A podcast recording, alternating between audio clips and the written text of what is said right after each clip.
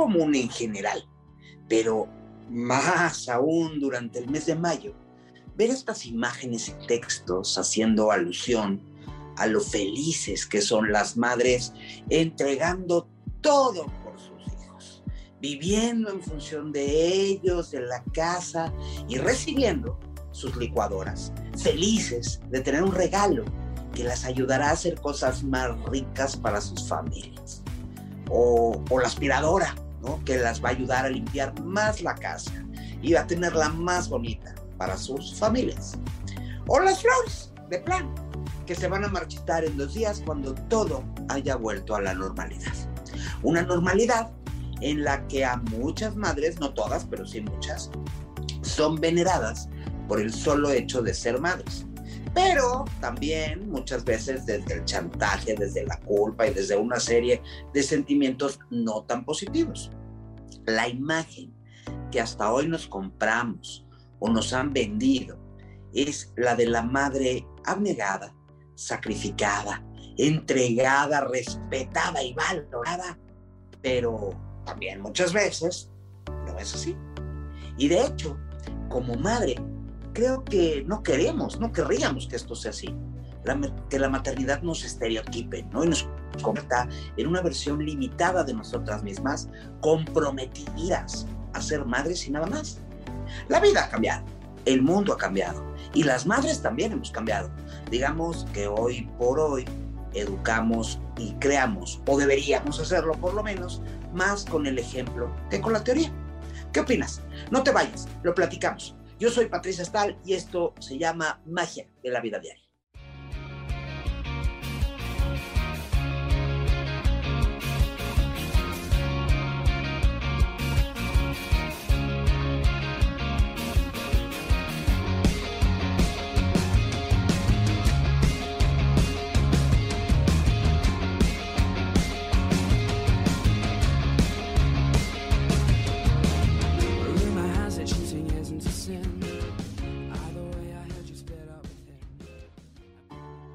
Pues así es, así es. De las mujeres se espera prácticamente en todas las culturas, en todos los países, a través de todas las religiones e incluso en ausencia de la religión, que se realicen y cumplan con su papel y ejerzan la maternidad.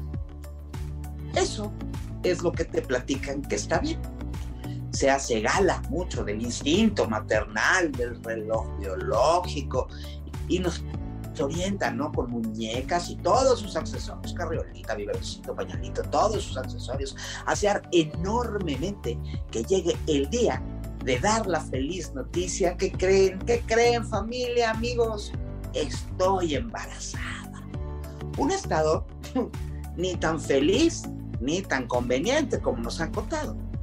Muchas, a mí, a mí me pasó, muchas sufrimos náuseas, y no, no, no, no, no es lo que ves en las telenovelas, no es ese asco ligero y momentáneo, eh, no es un ligero mareo, es, es, es un asco incontrolable, irracional, algo, además es algo, lo que te das es algo tan cotidiano como la alfombra o la cortina, olores inventados, no es que huele a trapo y en medio de un jardín, o el recuerdo de una roja toronja es lo que te genera, ay, genera que cualquier cosa que hayas comido, incluso los ácidos que tenemos en, el estómago, brinquen desde el estómago hasta la garganta para ser expulsados de tu cuerpo en el vómito más inspirado en la película El Exorcista. Y algunas es por la mañana, a otras les pasa la tarde. En mi caso eran 24 horas del día, 7 días a la semana. Después de las náuseas, ya varios meses de náuseas, ay, empiezas con dolor de espalda, retención de líquidos, hinchazón de pies, de manos, hasta de orejas, que te hacen sentir como si fueras un elefante. Las agruras que te queman por dentro y la esperanza dulce de conocer a tu bebé. Por fin, por fin, después de nueve meses, muchos días de esos nueve meses fueron de gran tortura. No digo que todos los casos, pero es que muchísimos, por no decir la mayoría, por fin llega el día, ¿no? El feliz día, ay, ya tengo una contracción, ay, ya me duele, ay, ¿qué pasó? ay, me sale agua, ay, córrele al hospital y nace el bebé. Un proceso no tan sencillo, ¿eh? No es sencillito, no es fácil, no es como lo ponen en las películas. Dolores de parto, nerviosismo, anestesia y como sea, pues no quedas ideal. Ya nació el bebé, pero tú no te sientes perfectamente bien. Pero no importa cómo te sientas, inmediatamente la lactancia, los pañales, la aventura de descubrir cómo bañar a ese minuto ser. No tienes tiempo de recuperarte de tus dolencias, ya no. Hay que acostumbrarse a esa nueva vida que incluye ese ser que depende 100% de ti. Pero, pero está la parte dulce de la complicación, ciertamente. Es una complicación que va a durar muchos años, pero va a ser muy dulce, que te llena de amor, de un amor incondicional e inexplicable. Cada madre ve en sus hijos a estos seres bellísimos, simpatiquísimos, virtuosísimos, agradabilísimos y perfectísimos, que no necesariamente son. O sí, a veces sí, pero el caso es que sea como sea, así los vemos nosotras. Algunas, las más inteligentes, tratan de sacar lo mejor de cada hijo y tratan de hacer menos evidentes sus defectos siendo objetivas, siendo ellas las primeras que ven los defectos de los hijos y las virtudes de los hijos de manera objetiva. Hay otras, menos inteligentes, más viscerales, más ilusas, que los ven perfectos. Y cumplen, cumplen con el refrán aquel que dice, tanto quería la cuerva a sus hijos que hasta le sacó los ojos. O la misma cuerva, ¿no? Que dice, ay, qué blanco es mi hijo. Bueno, pues hay que tener cuidado con eso.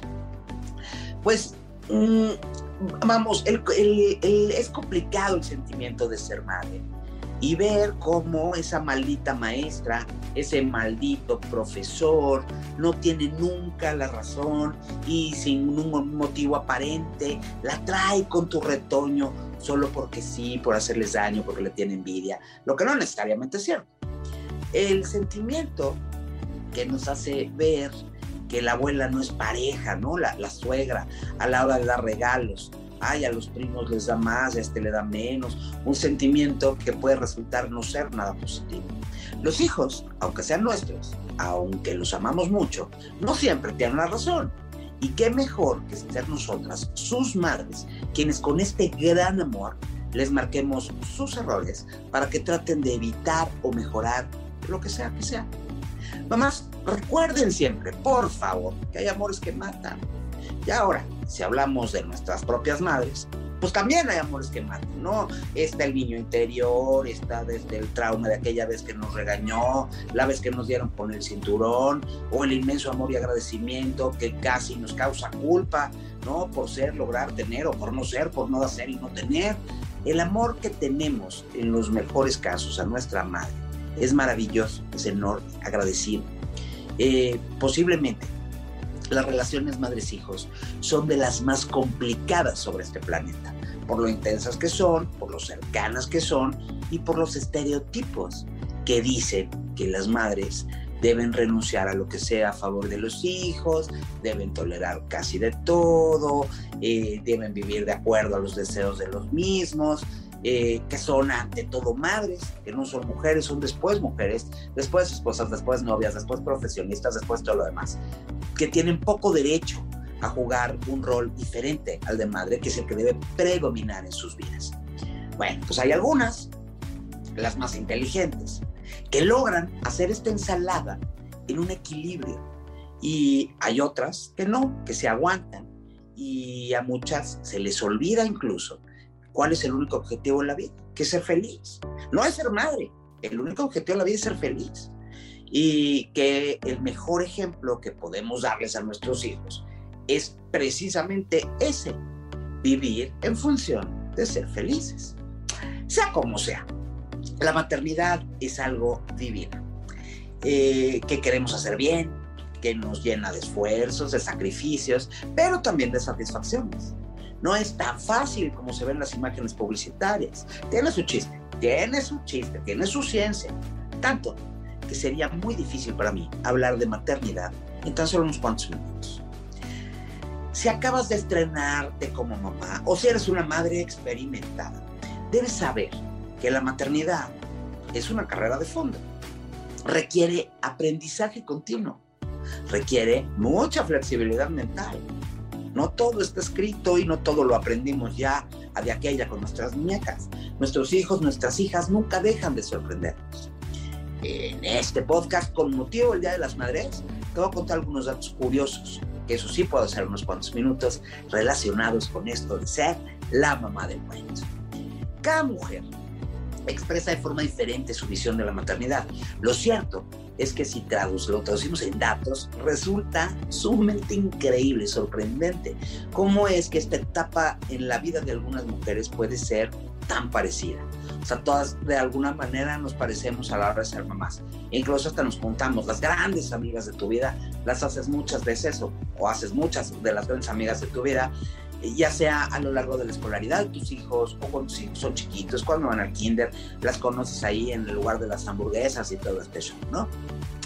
Bueno, déjame eh, contarte datos curiosos, datos chistosos. Según la Organización Mundial de la Salud, eh, entre un número limitado de países con datos recientes, eh, que son Costa Rica, Maldivas, Tailandia, Jordania, Mongolia, que van a la cabeza en sus respectivas regiones por tener el acceso más igualitario a los servicios de salud reproductivo de la madre y el recién nacido. El, este, el promedio de vida para una madre es de 81 años. O sea, eh, hay un incremento ya en la esperanza de vida que lleva años en aumento además. Con las madres alrededor de todo el mundo pues, sucede lo mismo. Otro dato curioso, por ejemplo, solo el 48% de los hijos tienen de amiga en Facebook a su mamá. O sea, es un dato chistoso, es relevante, ¿eh? porque nos permite entender un poco sobre las dinámicas familiares alrededor del mundo y el impacto que tienen las redes sociales hoy en día en la comunicación madre-hijo. Entonces, este, si tu hijo no te tiene de amiga Facebook, bueno, pues eres parte de un 52% de la población. Si te tiene, pues entonces coméntale en sus fotos cuánto lo quieres, cuánto la quieres, lo maravillosa que es, pero hazlo con mucha prudencia, ¿eh? porque luego hasta nos da pena en algún momento. Bueno, eh, otro dato curioso. Actualmente la edad promedio para ser madre es de 25 años. En 1970 era de 21. Entonces, a nivel mundial, la maternidad inicia una edad que oscila entre los 18 y los 30 eh, a partir de datos, son datos de UNICEF, de institutos de estadística, y según estos parámetros, las madres primerizas más jóvenes son las de Angola, seguidas por las de Bangladesh y las de Mali. En el bando contrario, las que son más viejas son las griegas, las australianas, las surcoreanas, las japonesas y las italianas, que van teniendo hijos por ahí de los 30 años y medio. Cuando yo me embaracé, yo tenía 30 años, yo me acuerdo que el ginecólogo me dijo que la edad ideal para embarazarte físicamente, no psicológicamente, es a los 25 años. Eh, yo les digo, eh, yo me embaracé de 30 y todavía me faltó un poco de rock and roll en la vida. Eh, otro dato curioso. En la actualidad, a nivel mundial, hay aproximadamente 10 millones de madres solteras menores de 18 años. Esto es grave, ¿no? Datos de la encuesta nacional de ocupación y empleo muestran que tres cuartas partes de los 48 millones de mujeres de 15 años y más han sido madres. Este, la verdad es que eh, siete de cada diez están casadas, tres no.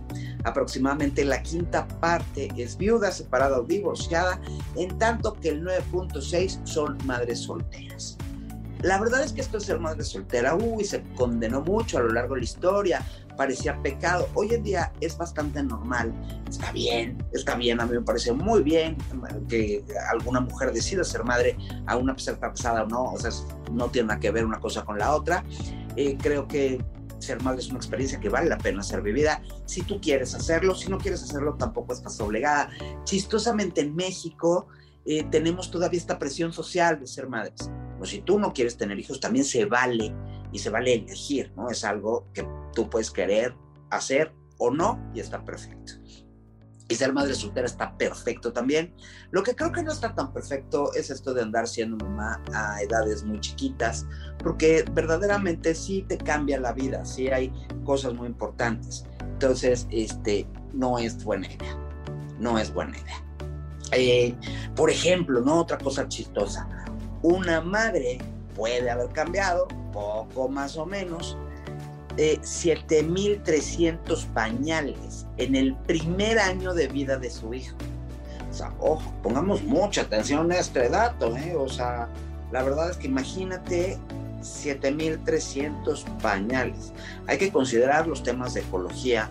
Creo que regresar a los pañales de tela es una buena opción y los pañales ecológicos, ¿no? Porque, híjole, esta cantidad es alarmante. Alarmante. Hay fechas de nacimiento muy comunes, ¿no? El mes más común para nacer alrededor del mundo, por ejemplo, es el mes de julio. El día más común para nacer es martes. Y el cumpleaños más común, según los censos mundiales, es el 5 de octubre. Eh, otro dato curioso y relevante, porque la vez que es irrelevante, curioso, pero no es tan irrelevante, no sé, las madres lavan el 88% de la ropa cada año. O sea, absurdo. Eh, son más de 330 lavadoras y 5.000 prendas de ropa. Para este punto debemos comenzar a comprender que ayudar a las labores domésticas en general ayudan mucho a que las mamás no se conviertan en máquinas pobrecitas todo el día trapean, barren, hacen, deshacen, no está bien, no está bien. Una cosa ser madre y otra cosa ser una máquina de limpieza. Ahora, datos más dulces. Está comprobado científicamente que durante el embarazo se produce una migración de células fetales hacia la madre, o sea, células del bebé hacia la mamá a través de la placenta. Y aunque no se sabe el motivo, estas se van distribuyendo por todo el cuerpo de la mamá y algunas se incorporan al tejido cardíaco, o sea, al corazón, y permanecen en el corazón de la madre durante el resto de su vida. Es decir, que las células del bebé, del hijo, de tu hijo, se quedan dentro del corazón de la mamá por eso tal vez se logra este vínculo tan especial. Tener hijos nos cambia física y mentalmente. O sea, un estudio ha relevado que el cerebro de la madre experimenta cambios en áreas relacionadas con la empatía, que se mantienen hasta dos años después del nacimiento de sus bebés y que aumentan su capacidad para, eh, para pues, detectar su estado de ánimo, para darse cuenta de lo que le está pasando al bebé o posibles peligros en el entorno. Es decir, que sí es totalmente cierto que la naturaleza nos dota de ese instinto para proteger a nuestras crías y así asegurarse de la supervivencia de la especie los bebés son sensibles a nuestras expresiones faciales, por ejemplo, ¿no? No sé si es por este vínculo celular o qué, pero desde sus primeros meses de vida, ya eh, cuando los ves los ojos y levantas las cejas y les sonríes, ¡ay, ta mamá! Y no ta mamá, y sí, ta mamá. Bueno, eso activa las áreas del cerebro que están relacionadas con el reconocimiento facial, por lo que la interacción y la comunicación visual con ellos desde las primeras semanas de vida es un estímulo que favorece en mucho su desarrollo. Ahora déjame contarte, esto lo repito muchas veces en un año, por otras cosas, no en podcast, el ser humano es un primate porteable. Cuando las mamás que ahora son abuelas no te dicen, ay, no lo cargues, el bebé se te va a acostumbrar a los brazos, se te va a embrasilar, bueno, están completamente equivocadas. Yo no conozco hijos de 18 que necesiten que sus mamás los carguen. Sin embargo, cuando son chiquitos, cuando son bebés o son chiquitos, lo más que tú puedas cargar a tu bebé es mejor para el bebé y para ti. Si naciéramos para que no nos cargaran, pues seríamos como caballitos que nacen pudiendo caminar desde el principio y no, los bebés necesitan ser cargados y esto ayuda y favorece en mucho a muchas, muchas partes de su desarrollo. ¿Y qué crees? También esto, no esto de ser tan sacrificada, fíjate que ni es tan buena idea. Tener ayuda o necesitar apoyo para no ser una madre sacrificada, ¿no? Que te ayuden parte de tu familia, de tus amigas, incluso que puedas pagar por esta ayuda, pues no te hace menos buena madre. Déjame contarte cosas de la naturaleza, ¿no? Que pasan en la naturaleza, la cual nunca se equivoca. Los bebés elefantes, además del cuidado de su mamá, cuenta con el apoyo de otras elefantes hembras jóvenes que la hacen como que de niñeras. Esta labor, además de ser útil para la manada, las entrena para desarrollar su rol como madres en el futuro. Así que si tienes ayuda de otras mujeres a la mano o de otros hombres incluso, tómala. Descansar, tener pequeños momentos para ti es muy productivo y para la relación que se empieza a construir con tu bebé. Y si ya tienes más años y tu bebé tiene, o ya, ya no es bebé, ya es un hijo grande, toma en cuenta que sigue siendo igual de útil y de, y de provechoso el tener ese espacio para ti, el tener ese tiempo para ti. Bueno, hablando de encuestas, según las encuestas, lo que de verdad queremos la mayoría de las madres no es que nuestros hijos nos regalen flores, chocolates, dulces, que nos lleven el desayuno a la cama, sino queremos experiencias para compartir juntos. Un viaje, un paseo de detalles personales, un texto, un dibujo, una pintura dedicada hecha por ellos, aquello que hacíamos en el colegio. La experiencia es insuperable siempre. Entonces, el regalo costoso, el tostador, por favor, no se desgasten, ¿eh? no vale la pena. La verdad es que las mamás preferimos otra cosa. Déjame te platico, ¿no? El, algo sobre el origen del Día de la Madre. Aunque la costumbre sale de Grecia y Roma durante el siglo XVII en Inglaterra, se empezó a celebrar el domingo de servir a la madre, en el que se concedía un día de permiso, digamos, a los criados, a la gente que trabaja al servicio de las casas, para visitar a sus madres. Pero no fue sino hasta principios del siglo XX, el siglo de la mercadotecnia, que se estableció un día internacional a propuesta de diversas activistas que defendían los derechos de las mujeres, fíjense ustedes, ¿eh? que defendían, y que llevaron a cabo una campaña para conseguir su instauración oficial. En diferentes países se celebra en diferentes fechas pero se celebra en todo el mundo, casi en mayo, casi en todos, y aunque la fecha varía, pero casi siempre es en mayo. Eh, mañana es 10 de mayo, es día de celebración en México. Por excelencia es día de flores y chocolates, es día de mariachi, de comida. ¿Sabes qué? Es el día de la canción de Denise Calaf. Si eres madre, felicidades. Si eres hijo, felicidades también. Y felicidades siempre, a todos, porque no hay un día en específico para hacerlo. Si tomamos en cuenta que el único objetivo de la vida es ser feliz, hay que ser feliz siempre. Desde la maternidad o no, pero ser feliz. Yo soy Patricia Stahl, en los controles me acompaña Samuel Peña. Esto se llama Magia de la Vida Diaria. Y mientras nos volvemos a escuchar, y en especial para tu celebración, por favor, cuídate mucho, toma todas las medidas sanitarias recomendadas y ten un extraordinario Día de las Madres y una extraordinaria semana.